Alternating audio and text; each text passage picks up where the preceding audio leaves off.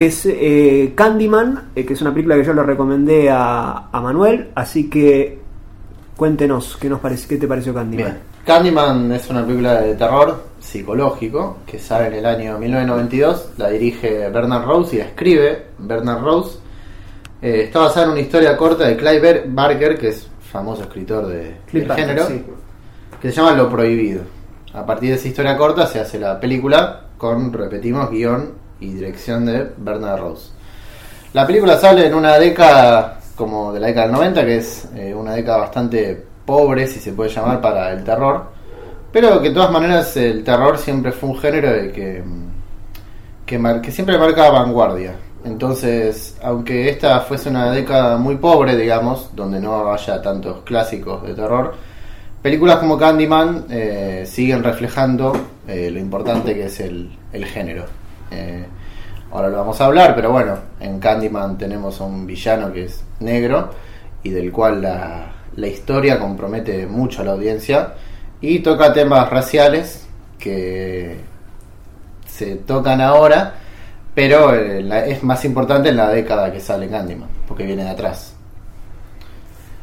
Eh, Yo creo que, como para dejar en claro, la película se nota que no es un slasher más.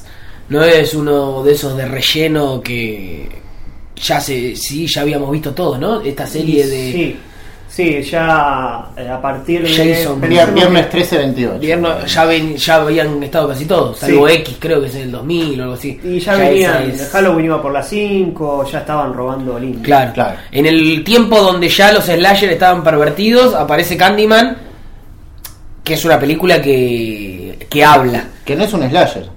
Yo, Claro. Yo diría que no es un slasher. Y está ahí, está, Y está ahí- Sí. Co- Coquetea, sí. coquetea, sí. Coquetea y por eso. Por eso creo terminó que se siendo la- un slasher. Exactamente. En las secuelas. Sí. Claro. Pero se la confunde. Justamente por este tema de que hay. Lo que siempre pasa con este género. Exactamente. Salen un montón de películas parecidas, pero que en la esencia no son lo mismo. Se queda la cáscara, se queda solo lo que lo que el sistema pensó que garpó de eso. O sea, el, el sistema lee que Candyman funcionó, si funcionó, eh, por las muertes. Y entonces aparece uno y mil muertes, que es lo que pasó con Halloween, lo que pasó Claro. No solo por las muertes, sino que dice, a mí lo que me llama la atención es Candyman y no el personaje de Virginia Madsen. Claro. eh, que en realidad, si se tiene que seguir la película, se debería seguir por ella. Sí, sí. Claro. Eh, o sea, es una película que, y esto es raro de ver, que te importa más el villano que el protagonista. Eh, al menos yo lo sentí así. Vos ves al villano y te muestran toda la, la historia detrás, los flashbacks y eso, que, que era un esclavo injustamente atacado, que lo linchan sin ningún tipo de explicación, eh, lo matan. A partir de ahí vos ves eso y decís, eh, ¿por qué tengo que decir que este tipo es malo? Se termina hasta Eh, o sea, entendiendo. claro, evidentemente después mata. Y siempre que vemos una película donde alguien mata, decimos que este es malo. Pero Bueno. lo importante acá es la explicación previa. ¿Por qué mata a Candyman? ¿Y a quién mata? Es, es raro porque hasta en el final que se completa ese círculo y es como que la actriz principal termina ocupando el lugar de Candyman en la vida del Sí. ex marido.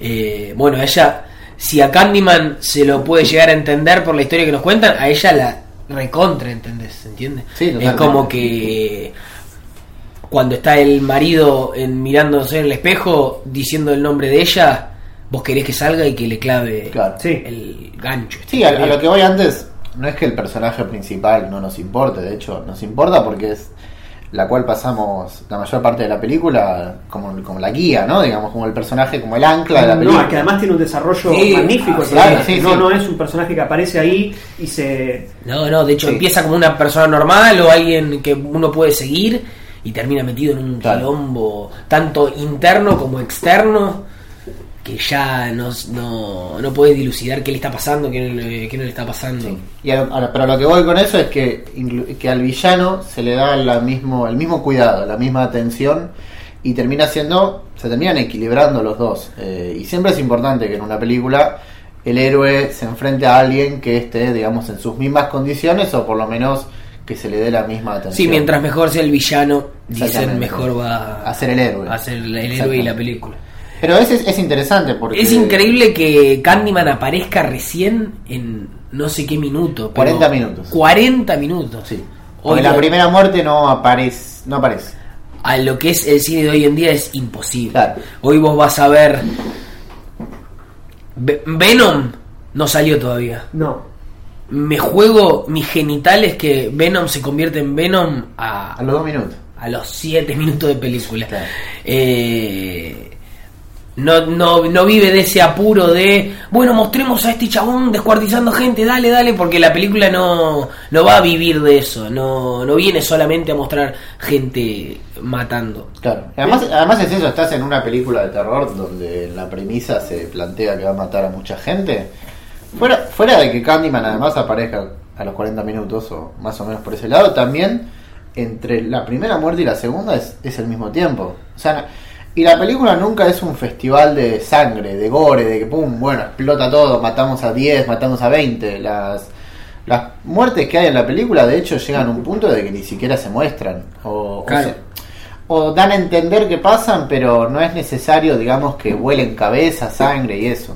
Sigue habiendo momentos sangrientos porque es una película de película de terror, obviamente, pero nunca, digamos, se, se, se, se Sí, nunca festeja, se- claro, se claro. festeja a sí misma en la violencia. Sí, digamos. nunca lo, lo van a gloria, Claro, ¿no? Que es eso que en un slasher, como no sé, Viernes 13-5, ves que Vive de eso. Lo, lo vas a ver para que Jason haga mierda a los Claro. adolescentes, clavándole hachas, volando cabeza, que explotando todo. Pero eso no es, esto no es acá y por eso vemos la diferencia entre Viernes 13-5 y Candyman. Claro. Porque esto no es, no sucede. Hay algo ya muy fuerte de la película eh, en el comienzo con el plano cenital de toda la ciudad. La voz. La, ya la voz Dios. de él eh, con, con las abejas. eh, la música de Philip Glass. Ya Tremenda. te introduce en los primeros dos minutos, ya estás en la película. Y arranca. Lo primero que vemos del personaje de Virginia Madsen, ahora no recuerdo el nombre, Vicky creo que era. Eh, bueno, sabrán decirme después. Lo primero que vemos es el primer, un primer plano de ella. Y lo último que veremos de la película también es un primer plano de ella en el mural con la Claro. cortado que después termina en los ojos, que eso es algo que, que juega mucho en la película cuando se está cuando le está contando, le están contando la leyenda urbana de Candyman. Hay un recurso que utiliza y es que cambia la fotografía, cambia la iluminación. Es algo que no tiene sentido eh, porque vos decís, sí, pero ¿cómo cambió? de- ahora la cara estaba con Claro, claro, no iluminada, tenía, estaba llena de luz y ahora está con oscuro y No tiene sentido de verosimilitud decir de- Exactamente. Pero la película no le importa eso en ese momento porque lo que Está quiere contando. lograr, claro, no, no, vos no te das cuenta porque lo que quiere lograr es, bueno, acá nos estamos metiendo en lo profundo de, de- de lo que está sintiendo Virginia Madsen en ese momento Claro. que le están contando la historia. algo puramente cinematográfico. es como que estemos viendo la mente de Virginia Madsen en ese momento. Por eso el color cambia, por eso la foto cambia y por eso la iluminación cambia. Eh, y ese, ese tipo de cosas que se van repitiendo a lo largo de la película, a veces casi simétricos, ¿no? Con, con ella entrando a- por dentro de la boca de Sí, Candyman. Tiene mucho de visual. Eh, ella absolutamente vestida, creo que es eh, ella de verde, no, ella de azul o celeste y entran al, al departamento donde el marido está con la alumna con la que le había sido infiel, todo vestido, todo pintado de verde. Eh, De rosa. De rosa, perdón. De rosa. ¿Rosa y celeste es o rosa y verde? Creo que ella está de verde. Ella no, ella está, a ver, ella está de azul Al azul. Ella estaba con un azul muy eh, eléctrico y el, la habitación está de rosa. Bueno, hay, hay, alguien decidiendo, hay utilización del color. Claro. Y ya con más, estas cosas que perdón, mencionamos. en el final de la película, el baño está pintado de azul. Claro. Aparece eh, Ellen, se llamaba el personaje, Ellen, sí, verdad. y hay un hay un juego con el azul y el, y el negro, ¿no? porque se ve- lo, lo ve como si fuera un trueno a, Claro. a, a la chica. Sí. Entonces el juego con el azul está durante toda la película. Y en la, en la escena del comienzo, cuando ella llega a la, a la escuela a ver a él, Sí, hay, un, hay algo muy interesante ahí, es que la alumna llega con un azul eléctrico y ella llega con un azul oscuro.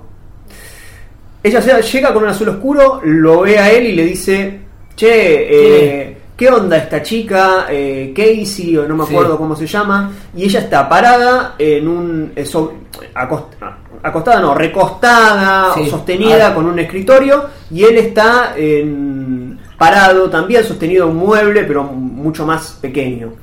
Y la distancia que hay entre ellos dos es la distancia que hay también entre ellos dos en la relación. Claro. Y en el mismo plano, tenés los dos planos, el de él tiene detrás, hay tres pizarrones. Detrás está un pizarrón lleno, escrito de cosas, que son todas leyendas urbanas.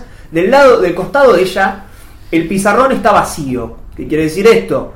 Que mientras él te está diciendo, yo no escondo nada, atrás el pizarrón nos está contando a nosotros, miren que acá hay un montón de escritos, Claro. eh, miren que acá hay, de- hay algo detrás. Atrás hay una historia, atrás de este personaje hay una historia que no está contando. Y ella no, ella no está escondiendo nada, por eso el pizarrón Bueno, ella es la. eh, ella es absolutamente genuina en su relación con el marido. Claro, sí. Sí, sí, sí. Y lo confirma después Claro. lo de él. Digamos, Claro, lo, lo del pizarrón. nosotros ya lo confirma. sabemos, o más o menos lo podemos llegar a ver venir. Y ella se entera después. Hay algo que está bueno en la película que es el tratamiento del mito, ¿no? Cómo reaccionan distintos Personajes los distintos personajes al mito de Candyman. Sí. El que no lo cree, el que Lo usa piensa, para el que lo usa para hacer el delincuente o asesino. No, es un alguien que vende droga, ¿no? Un dealer. Sí, lo así. Bueno, un sí, un asesino que lo utiliza el mito para expiar sus utiliza el mito para esconder sus cosas. Claro. Y como Yo creo- todos lo creen, Claro. entonces vale, vale todo. Sí. Yo creo que es importante eso, e incluso habla del, del propio cine o del, o del arte en general. Porque cada película, si hablamos del cine, eh, tiene que estar basada sí o sí en un mito. En un Claro. mitologema, en algo. de- o sea, tiene que tener una base. Originario, sí, en algo original. exactamente. Y acá estamos hablando de la banalización de un mito, eh, que es el mito de Candyman. Ese negro, que es el dealer y que, que trata de matar en el baño a Virginia Madsen, eh, está usando el mito, digamos, para su favor y, y lo pervierte totalmente. Cada uno lo acomoda a su placer en la película. Lo, lo mismo que pasa en Halloween, que todos se cagan en la fiesta de Halloween en sí, y finalmente esa fiesta se les termina viniendo encima. Claro. Y acá pasa lo mismo, todos se cagan en, eh, Candyman. en Candyman, que puede ser el mal o lo que quiera. Mucha gente diciendo, "Ah, Candyman, ah, Candyman. No, lo, lo usan en los monoblogs para, para explicar sus asesinatos. Todos se cagan, lo patean, patean la, la trascendencia o el mal y se les termina viniendo encima y, y matándolos. Claro. Sí, de hecho está la tele, está eh, cuando ven en, la en internet eh, los recortes de los diarios, de las muertes en Cabini Green, y hay una frase que cuando ella llega al... eh, que está el, el esposo hablando de, de leyendas urbanas, hay una frase que dice el esposo que está hablando de un mito que no se sabe si es en Nueva York o en Miami, que eso incluso puede hablar un poco con Candyman mismo, porque en el, el relato de, de Barker es en Londres y acá es en... eh, Sí, en Nueva York. Sí, no, no es Nueva York. No, es, No, no es Nueva York. no. Brooklyn. Eh, está ahí de Brooklyn. Tampoco es Brooklyn. Pero Nueva no Jersey. importa. Es, no, no es Nueva Jersey. Eh, no importa dónde es. eh, pero lo cambia. Bueno, también puede hablar un poco de eso en eh, casi como un, un subtexto. Y lo con lo que cierra eh, el esposo en, ese, en esa conversación que parece casi de relleno para el juego entre ellos dos mirándose es cómo la historia del folclore moderno termina comiéndose a sí misma, cómo, el- cómo termina Claro. siendo un reflejo, eh, cada leyenda urbana termina siendo un reflejo subconsciente de los temores de la sociedad urbana. Esto es lo que dice el, el personaje de... ¿Te das cuenta en la película? Ahí Claro. uno está en otra cosa, pero ya te lo plantea, ¿no? Te, te lo deja bien firme en, en nada, cinco minutos. Y cómo aunque aunque los personajes nieguen la, la existencia, aunque los personajes pateen el problema hacia adelante, llega un momento que de tanto esquivarlo, eso te encuentra y, y Sí. termina apareciendo. O sea, aunque niegues eh, la trascendencia, aunque niegues el mal o lo que sea, llega un momento en el cual esto aparece. Sí, hay una unión entre la leyenda urbana y la búsqueda de la leyenda urbana. Tengamos mitos. Claro, es la sin búsqueda. importar, claro, vamos a buscarlo, vamos a buscarlo. Ojo que te lo puedes encontrar. Claro. Ojo te puede parecer Candyman. Ojo que si decís cinco veces Candyman, te puede aparecer Candyman. Y si vas a Cabini Green, te puede aparecer Candyman también. Eh, que eso es algo que no se tiene en cuenta. Que si bien Ellen tiene. Eh, es, sería como el curioso, el Ya, no, es que es el empieza, puente, empieza pero- como un juego, empieza como sí gente jodiendo en una casa diciendo, che, jugamos el juego de la copa, empieza Sí, así, ¿entendés? es así. Y se te termina apareciendo porque... Bueno, porque eso es lo que... Sí, vos jugaste, sufrí las consecuencias. Claro. Hay otra cosa interesante que es eh, también relacionado al tema, al tema racial. Eh, como ya mencioné antes, la película habla de un villano de que por el racismo eh, termina siendo asesinado. Y después estamos en una historia que sucede en el presente y mucho no cambió. O sea, estás viendo a dos personajes que van a un barrio negro y tienen miedo. Incluso la, la compañera, si no me equivoco, es negra, ¿no? La compañera Sí, de ella. Madsen. O sea que ya hasta se pervirtió eso de que un- una persona negra le tenga miedo, porque incluso la que más miedo Es la que más miedo tiene de ir a ese monobloc. Y le tiene miedo al monobloc lleno de negros. O sea, ya Sí. te muestra el reflejo de cómo nada cambió, Eh, incluso empeoró. El truco del sistema de separar a los propios, separar a los iguales. Claro, ¿por qué le tiene miedo? Eh, justamente, bueno, en este caso seguramente sea por una condición social, de bueno, tengo más plata y eso. Lo que justamente eso está bueno que los que más clara la terminan teniendo o los que más eh, los que más sufren, pero los que más también conscientes son de la existencia de Candyman, termina siendo la gente de barrio. clase baja, Claro. la gente más alejada de esa sociedad de consumo. Y aparte, Que está en el resto, ¿entendés? El que no cena en un restaurante. Ellos son los que más lo sufren, pero también los que más conscientes son. El nene sabe, el nene sabe que Candyman existe. Claro. Y el nene cuando lo agarra el, el traficante que se hace pasar por Candyman, sabe que ese no es Candyman. Por eso después ve al, al gancho meterse en, el, en la montaña esa como de basura y ahí lo ve Y ya sabe que es claro, y ya sabe que es. Sí, también que el niño, ¿no? Los niños todavía no fueron, no entraron en Claro. esa, ¿no? Como pasa también en Halloween, Claro. los, nen- los nenes son los que siempre, los que se quedan con vida, eh, los nenes Hasta que están que- cuidando. Eh, también hay algo con el 5, ¿no? El 5, cinco Sí. veces al espejo, uno podría decir, puede, puede retrotraer a, no sé, a Bloody Mary, el 5 y el espejo, bueno, el 5 es la libertad. El 5 siempre se, se representa la libertad, no la libertad de Easy Rider, sino la libertad de alguien que es esclavo, Claro. incluso eh, Daniel Robitaille, creo que es el nombre de Candyman, Y nombre después real. cómo, cómo termina justificando en el guion o en la trama esa, esas cinco veces que dice el nombre con algo, porque al principio a alguien le parece algo raro ponerse frente a un espejo y Sí. decir cinco veces un nombre. De hecho lo hacen, la, hasta que lo hacen en la última escena es algo raro, es algo, algo casi como un ritual. Eh, y sobre el final lo justifica con él mirando al espejo diciendo como quien se mira al espejo cuando sale a bañarse y dice, ah, Mariana, Mariana. Lo, y lo dice cinco veces de forma natural y le ter- se le termina viniendo encima. Eh, Que así, está bueno. que así es como debe haber nacido. Así es como debe haber nacido, exacto. Claro, eh, que es algo como normal en algún Claro, punto. termina siendo normal. Y que Candyman salga del espejo, ¿no? Y que Candyman salga del espejo. Lo- o sea, no es- el, el reflejo nos termina devolviendo a Candyman. Bueno, eso en el cuento de Cliff Barker no está. No está ni el, Ah, ¿no? ni el espejo. Está que sale detrás del espejo.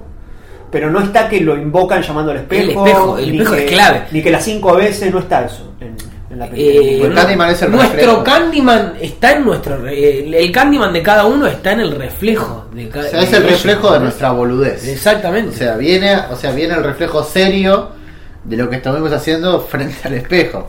O sea, vos estás boludeando frente al espejo, pero viene el reflejo del espejo que es lo serio. No, no, claro, y esto es, eh, si engañas a tu esposa, la abandonás mientras está en un psiquiátrico y te vas con una alumna, eh, en algún momento el reflejo te va a devolver a Candyman. Claro. Eso es lo que está diciendo la película.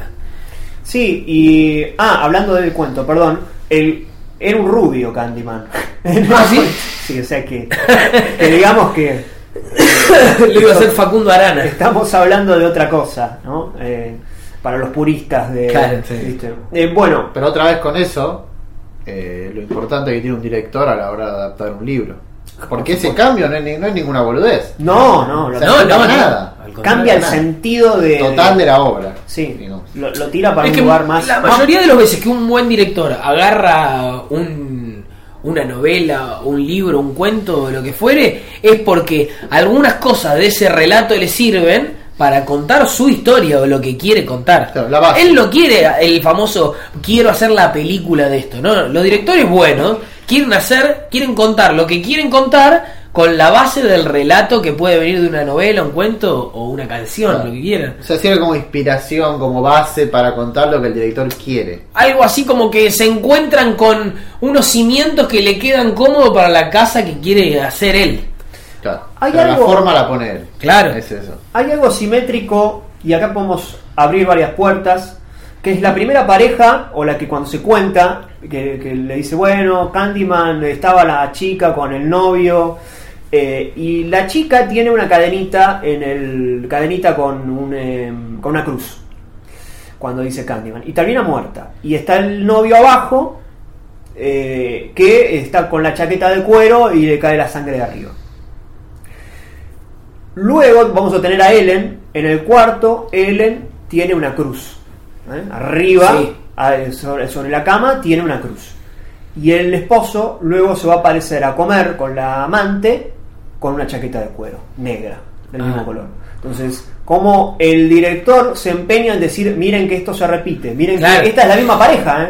esto es lo mismo, va a pasar lo mismo, eh, como cuida cada detalle. De hecho, Ellen tiene en su habitación eh, objetos que son afroamericanos, de, Sí. de culturas, ¿no? como una cosa como una cosa de bien burguesa de bueno vamos a tenerlo ahí porque Claro. yo soy inclusivo y porque Sí, pero sí. después te da miedo ir a Cabini Green digamos Tal cual. Eh, como Sí, el causismo, el pertenecer, no, yo... sí yo acepto todo yo, yo tengo esculturas Acepto, africanas, claro. bien los negros. digamos. Acepto sí, todo sí. hasta que tengo que ir a Lugano 1 y 2.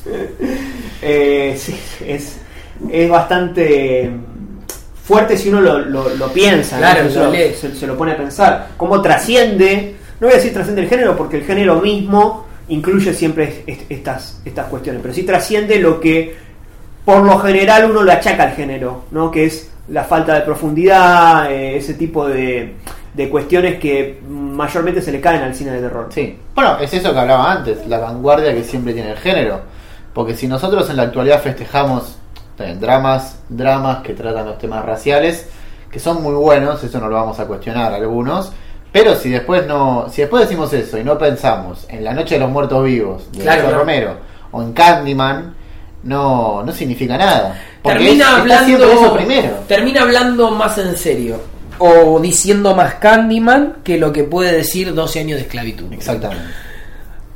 Y en 12 años de esclavitud nos están nos están gritando en la cara Claro. está mal azotar negros está mal Es como hacer, o sea, 12 años de esclavitud es, es como hacer el prólogo de Candyman cuando lo matan Claro. por 3 horas. exactamente es eso Y en un prólogo en Candyman te, te explican lo mismo que te explican en 12 años de esclavitud, pero en 2 minutos. Sí. O menos, inclusive. Y además es el terror llegando a lugares que uno no imagina que. Porque es el terror eh, metido dentro de ese mundo burgués intelectual de soy profesor, me pinto la casa de color Claro. rosa y la familia y la casa y vamos a mentirles a todos que somos una pareja de bien y se te mete Candyman adentro de tu casa. Claro. Digamos, se, es ella, ella primero yendo hacia Cabini Green y después Cabini Green yendo hacia el lugar Claro. donde- que, que en realidad era el lugar que ocupaba, porque ese edificio les pertenecía a la, a la gente de, de clase baja.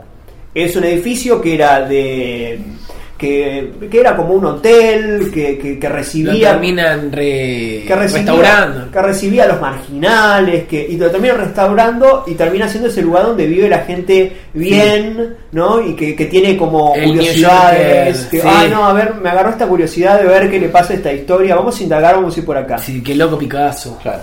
Eh, sí. aparte con eso me, me llama la atención ahora de que esto que mencionas de que la casa no es segura. Eh, que es algo que a partir de Psycho se empieza, Claro. se empieza a mostrar más.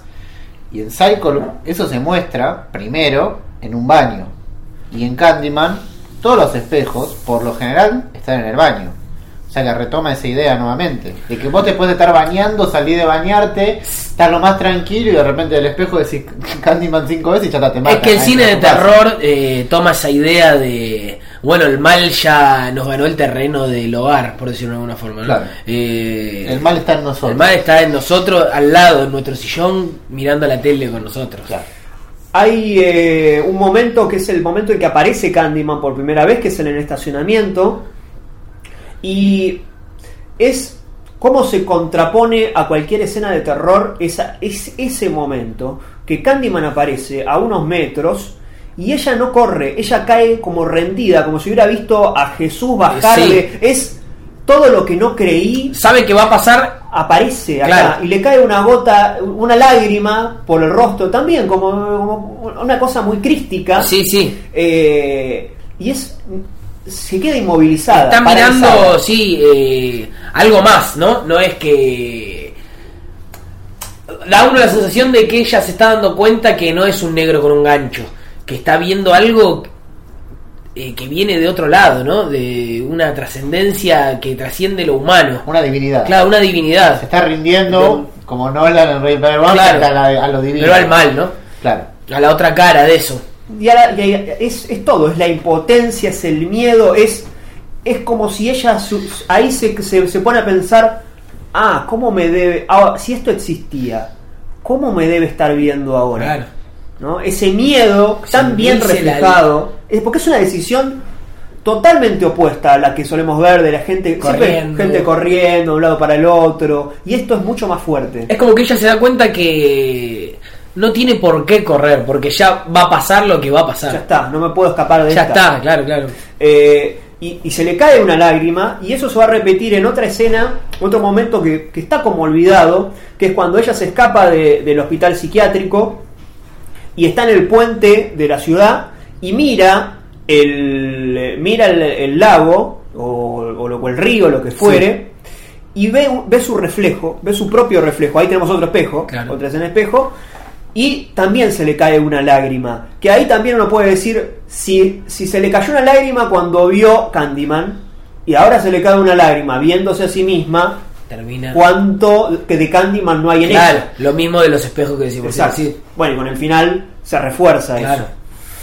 Eh, A mí me parece bueno marcar cómo se trata la ambigüedad de la existencia o no de Candyman también. Eh, desde el momento en el que ella ya tiene la seguridad y lo ve, como el resto no la terminan encerrando, la tratan de loca, como el mundo se hace el boludo porque le conviene hacerse el boludo ante el mal, como no, no, como pasa todos los días. Claro. Eh, la encierran, la atan a la cama. Y es como que alguien está diciendo, loco, este- el mundo se viene a pique.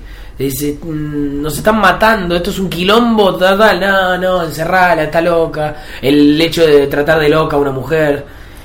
Aparte es interesante eso de la ambigüedad que señalás porque al final de la película uno puede tranquilamente pensar que Candyman no existió nunca. Claro, claro. Y es ella. Porque la película te deja inclusive pistas suficientes para creer que ella, cuando agarra y mata al perro, secuestra al bebé y todo, ella aparece con el cuchillo en la mano.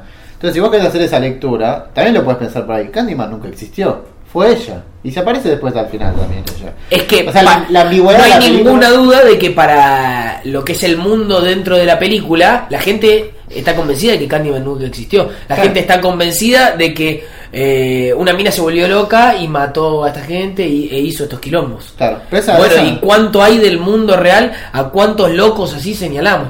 ¿Cuánto hay en el mundo real de apareció un loco con una ametralladora y mató 7000 bebés en Estados Unidos?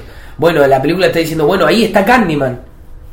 Ahí existe el Candyman o no en el mundo real. Claro, es que Candyman es eso, es el símbolo del mal. Claro. Y el mal puede tomar muchas formas. Claro. Puede ser una mina, puede ser un loco con una metralleta, puede ser un negro que es dealer. Todo eso es Candyman en realidad.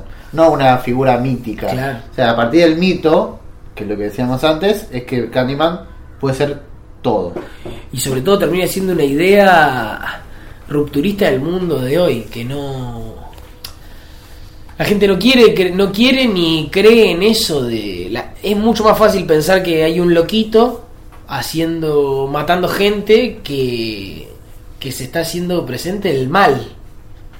Es como el mal está... Nah, eso desde chico, ¿viste?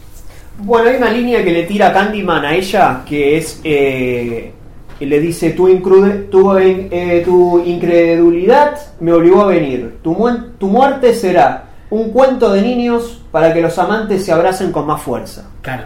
Que es lo que terminan siendo todas las leyendas urbanas. Te voy a contar esta historia con la linternita, con eh, vamos a jugar el juego de la copa porque hubo una vez que qué sé Sí, yo. una vez se movió. Claro, claro, en eso se convierte. Claro, sí, sí. Y ella termina abandonada. Es. De hecho, es, lo, es lo que pasa. A la gente le gusta jugar el juego de la copa hasta ahí. Imagínate si pasa algo. No, no. Es como juegan al juego de la copa. Si la copa se mueve, le terminan buscando la vuelta para no, entró, Claro, la entró un vos, viento, eh. la moviste vos. No sea cosa que esto sea de verdad. Pero instintivamente también está esa cosa de buscarlo, bueno. Claro. O sea, es buscar algo y a la vez tener el miedo de Sí, enterarse de que buscarlo eso es y cuando te enteras y cuando No, que es verdad, buscarle la explicación lógica o científica al- a eso. Al asunto, sí. Es que siempre se va, a se va a intentar buscar, eh, que ahí entramos todo en el verosímil, en la búsqueda del verosímil. Eh, siempre se va a intentar buscar, es no, no, no ser consciente del precio que, que podemos correr al meternos en Claro. lugares que desconocemos. Porque siempre, por más que te metas riéndote o, o no, Te está metiendo. te estás metiendo. Es lo mismo que hablábamos de Easy Rider. Se cruza una puerta en la que no se puede volver atrás.